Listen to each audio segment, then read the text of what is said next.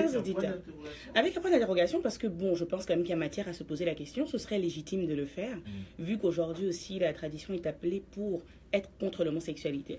Donc vous l'aurez compris, aujourd'hui on se penche sur l'homosexualité, tel qu'annoncé euh, la semaine dernière. Donc euh, euh, en fait, j'ai regardé un débat avec Maître Alice Nkom, qui est mm. avocate au Cameroun. elle est vraiment spécialisée dans la, protection des, des, minorités, des droits, de protéger les droits des minorités. Et elle débattait principalement contre euh, deux personnes, en fait. Il y avait Sismondi Bidjoka, qui est euh, journaliste et qui, euh, à ce moment-là, était représentant de la jeunesse au Cameroun. Je ne sais pas s'il l'est toujours. Et contre un pasteur aussi. Disons qu'il a créé son. Voilà, c'est ça. Très, très, soit dit en passant, ce monsieur très, très homophobe. Hein, très homophobe. Lui, il est pour la pénalisation de l'homosexualité parce qu'il faut le dire, au Cameroun, l'homosexualité est encore pénalisée. Et donc, lui, il est pour la pénalisation et même s'il faut aller plus loin, hein, voilà, pour euh, tuer ces personnes, je pense qu'il ne serait pas contre. Tuer en tout cas les agresser, les punir, comme il dit. Voilà, lui est dans la punition, le châtiment, châtiment corporel, tous les châtiments que vous voudrez, mais pour lui, c'est une abomination.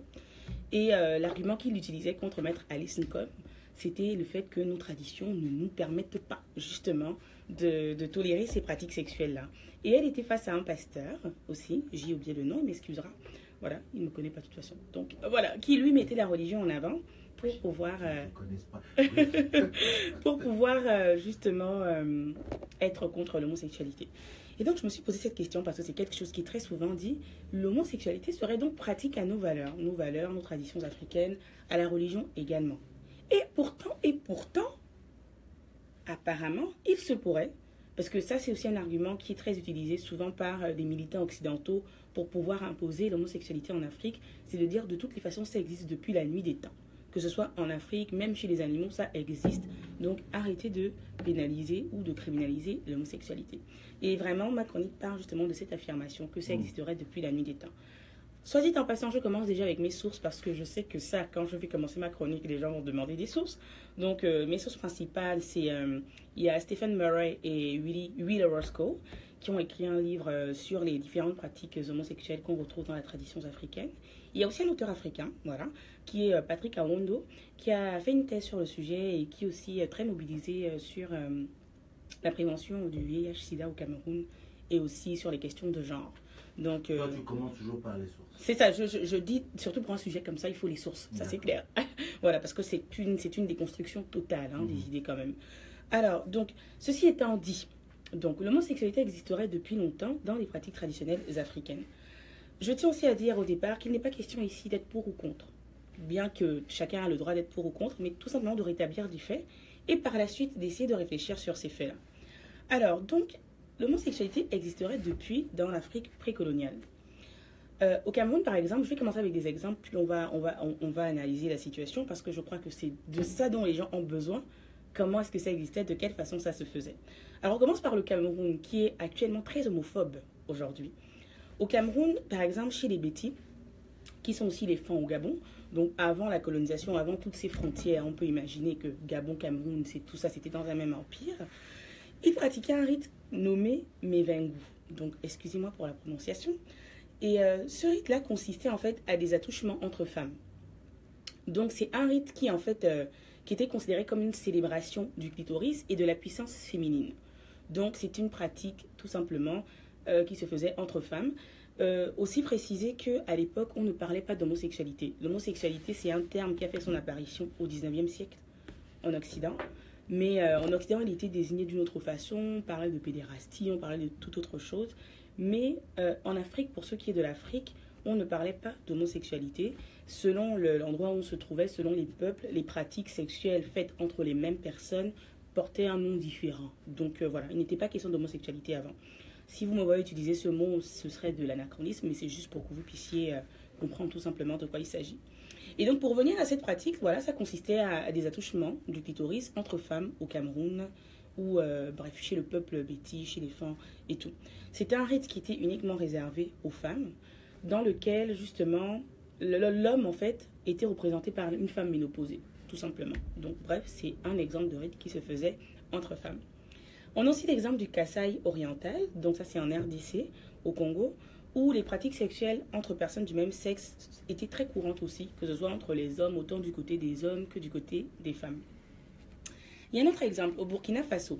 Au Burkina Faso, euh, dans la cour royale des Mossi, en fait, il y avait euh, le page, donc le page c'était le messager ou le servant du roi, qu'on appelait justement au Burkina Soroné, qui était choisi parmi les plus beaux garçons du royaume. Et lorsque, par exemple, on estimait que tu faisais partie des garçons les plus beaux, ceux-là étaient habillés en femmes et satisfaisaient les besoins sexuels des chefs. Donc, euh, vous voyez un peu ça. C'est une pratique qui était autorisée uniquement le vendredi, car le vendredi, c'était un jour qui interdisait tout rapport hétérosexuel. C'est pour vous dire à quel point ça allait. C'est-à-dire qu'il y avait même, euh, dans ce temps-là, dans, ce royaume-là, le vendredi, pas de pratique hétérosexuelle. Et donc, pour venir euh, compenser ça, les, chefs, les rois, pour euh, satisfaire leur, de leurs désirs sexuels, utilisaient les pages, les habillaient en femmes, et puis voilà. Donc, il y a cet exemple-là aussi. On a aussi l'exemple de la Côte d'Ivoire, où en Côte d'Ivoire, les Akans, c'est un peuple qu'on retrouve en Côte d'Ivoire, qu'on retrouve également au Ghana, donc ils viennent des Ashanti aussi. Ils avaient créé un puissant empire où les esclaves de sexe masculin étaient utilisés comme des concubines ou des amoureuses encore une fois pour le bénéfice autant des chefs que des, esclavagistes qui, les avaient pris.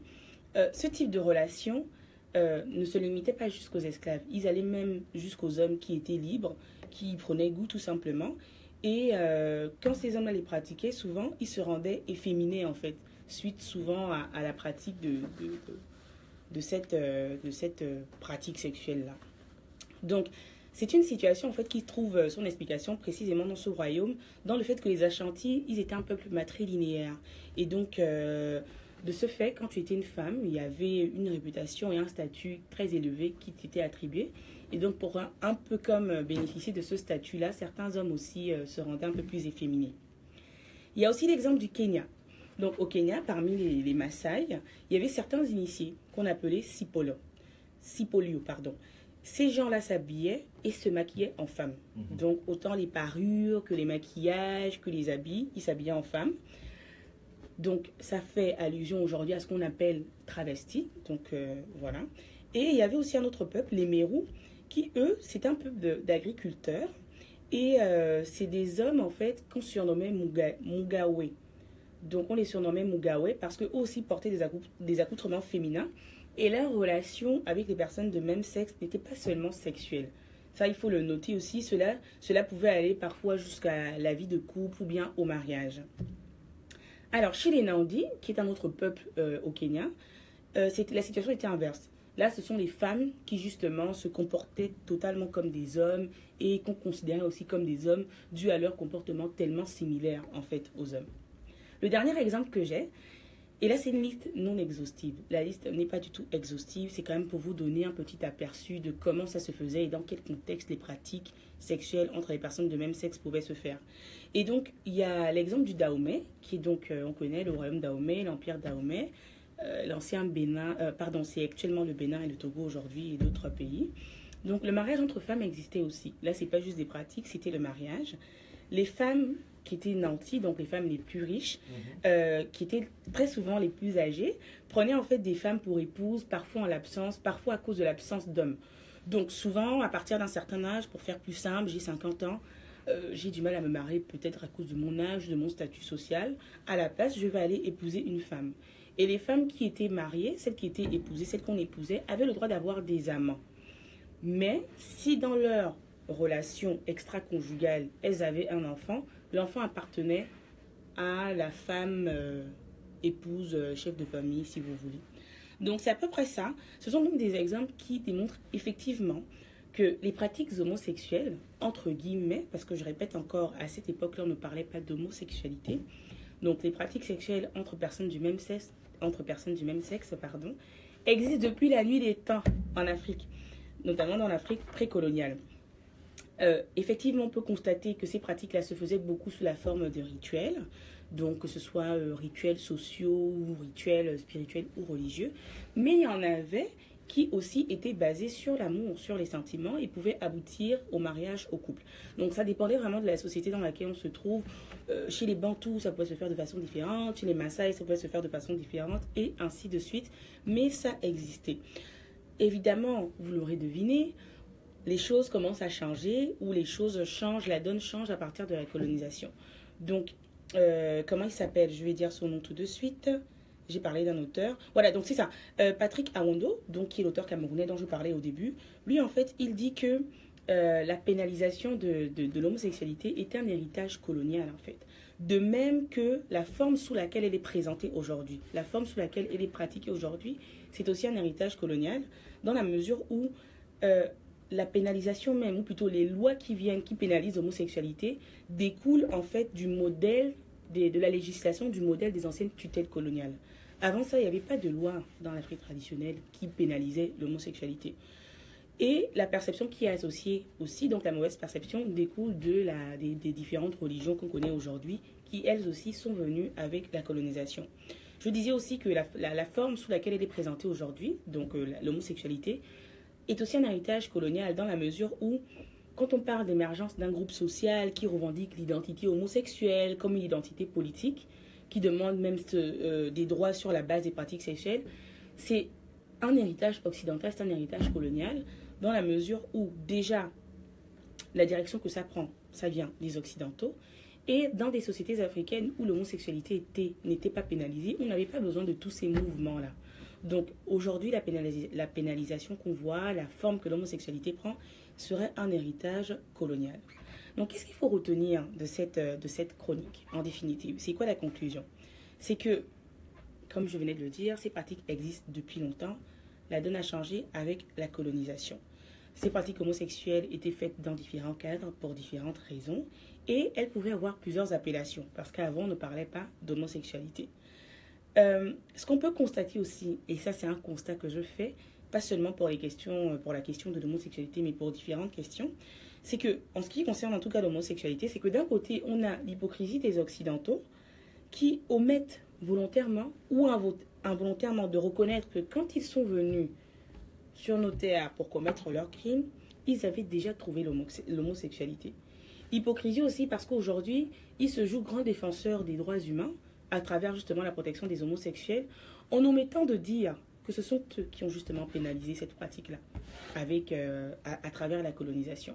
Donc il y a cette hypocrisie-là qui est là, qui on ne dit pas ça, ils ne le disent pas qu'en venant, la pénalisation même de l'homosexualité. C'est vrai que dans certains peuples, euh, dans l'Afrique traditionnelle, il y en avait dans certains peuples où c'était pas très bien perçu, comme les Azandés par exemple au Soudan, qui eux, euh, ils percevaient mal le, les pratiques sexuelles entre les femmes mais il n'avait pas de problème avec les pratiques sexuelles entre les hommes. Mais toujours Ça, c'est lié à quoi? Pardon? Ça, c'est lié à quoi? Le fait de mal percevoir. Euh... L'une ou l'une une uh -huh. pratique, du moins la pratique, dans un, dans un. Comment on appelle ça? Un, un, genre, oui. ou du moins, oui, on dit un genre, un genre, et la condamner chez vous C'est une très bonne question. Elle n'était pas condamnée. Parce que c'est ça, c'est ça, ça elle était pas, c'est ça, elle était pas, elle était mal vue. Ouais. Elle était quand même mal vue. Elle n'était pas aussi tolérée mmh. que euh, les pratiques sexuelles entre les hommes. Là, je, je, je répète, c'était au Soudan, chez les, les, les Azandés. C'est-à-dire que c'est une très bonne question. C'est une question que, que je me suis posée et je pense que euh, y répondre là ne serait pas euh, euh, juste sur un plus, plan. C'est plus philosophique comme. C'est ça. Mais sur un plan, sur un plan, au niveau de la démarche même de la recherche, je crois que moi, je me suis posé la question. Du coup, j'ai voulu aller rechercher. Mm -hmm. Je n'ai pas encore la réponse, mais j'imagine que, étant donné qu'il y avait peut-être une certaine normalisation de la pratique, des pratiques sexuelles qui étaient faites, à partir du moment où il y a une normalisation, comme il y a aujourd'hui une normalisation de l'hétérosexualité, à partir du moment où il y a une normalisation, ça veut dire que ce qui sort de ce qui est considéré comme la norme poserait problème. Mais c'est une question qu'on pose aussi aux auditeurs et euh, je pourrais aller faire des recherches personnelles par rapport à ça. Mais dans l'ensemble de l'Afrique précoloniale, la question de la sexualité ne se posait pas au niveau même de ce qui est permis, comme, ce qui est considéré comme étant légal ou pas. La sexualité, la spiritualité, il y avait des pratiques qui étaient faites et je pense que chacun avait d'une certaine façon une liberté de faire la chose. Alors aujourd'hui, on a justement, oui, les Occidentaux qui euh, euh, condamnent un peu les, les, la plupart des dirigeants africains par rapport à leur pénalisation de l'homosexualité, mais ce serait bien qu'ils rappellent que ce sont eux qui ont pénalisé ça. Parce que pour la plupart des cas, en tout cas là, en Afrique, c'est comme je dis, c'était pas pénalisé, c'était pas. Non, la question ne se posait pas. On Donc, il n'était pas pénalisé, mais il y a des choses qu'on qui n'étaient pas. Oui, toujours. Qui, exactement. Voilà, mais dans l'ensemble, c'est ça. Dans, mais dans l'ensemble, ce sont des pratiques qui ont existé mm -hmm. et toujours. Et Je ne sais pas, peut-être qu'on pourrait regarder, mais peut-être qu'il y en a qui existent toujours. Mais c'est comme je dis, ça ne s'appelait pas l'homosexualité. Alors on a d'un côté cette hypocrisie-là, pour revenir à ce que je disais, et de l'autre, on, a ce côté étonnant des Africains qui, moi, me, me surprend à chaque fois. C'est-à-dire qu'on leur impose quelque chose et ils s'approprient de cette chose. C'est-à-dire qu'on dirait même que ce sont eux qui ont créé ça. C'est-à-dire que l'élève dépasse le maître. Aujourd'hui, le, continent africain est champion de la pénalisation de l'homosexualité. Mais je veux dire, c'est oublier un peu son histoire, c'est oublier. C'est pour ça que c'est important de, se réapproprier notre histoire, de voir ce qui se faisait ou pas concrètement, en enlevant tout, euh, tout fanatisme religieux ou tout fanatisme traditionnel, tout ce que vous voudrez, mais de regarder de façon objective ce qui se faisait ou pas. Alors, les Africains, ils ont cette tendance-là. Tu leur, tu leur imposes quelque chose, mais ils s'approprient de ça, on dirait sont tous les champions. Et donc, ça crée l'incohérence qu'on voit aujourd'hui. Incohérence parce que ils veulent, ils se basent sur la tradition africaine pour condamner l'homosexualité, mhm. mais en utilisant des institutions législatives et juridiques occidentales. Donc, il y a une incohérence en fait. Donc, c'est de repartir à, la base de tout ça et de se rappeler qu'à la fin de la journée, ce n'est pas la sexualité qui détermine le traitement qu'on peut avoir vis-à-vis euh, d'un être humain. Et je pense que ça, en Afrique, en longtemps, longtemps, déjà, on l'avait compris. Mais bon, avec le, changement des choses, le bouleversement qu'on connaît historique, autant l'esclavage que la colonisation, euh, ça a pris des trajectoires euh, totalement différentes. Et donc, je pense qu'il est important de revenir sur ça. Après, maintenant, ce qu'on en pense, chacun est libre d'en penser mais qu'on ne me pénalise pas une pratique sexuelle, qu'on ne me pénalise pas quelqu'un qui est ce qu'il est pour ce qu'il est, tout simplement.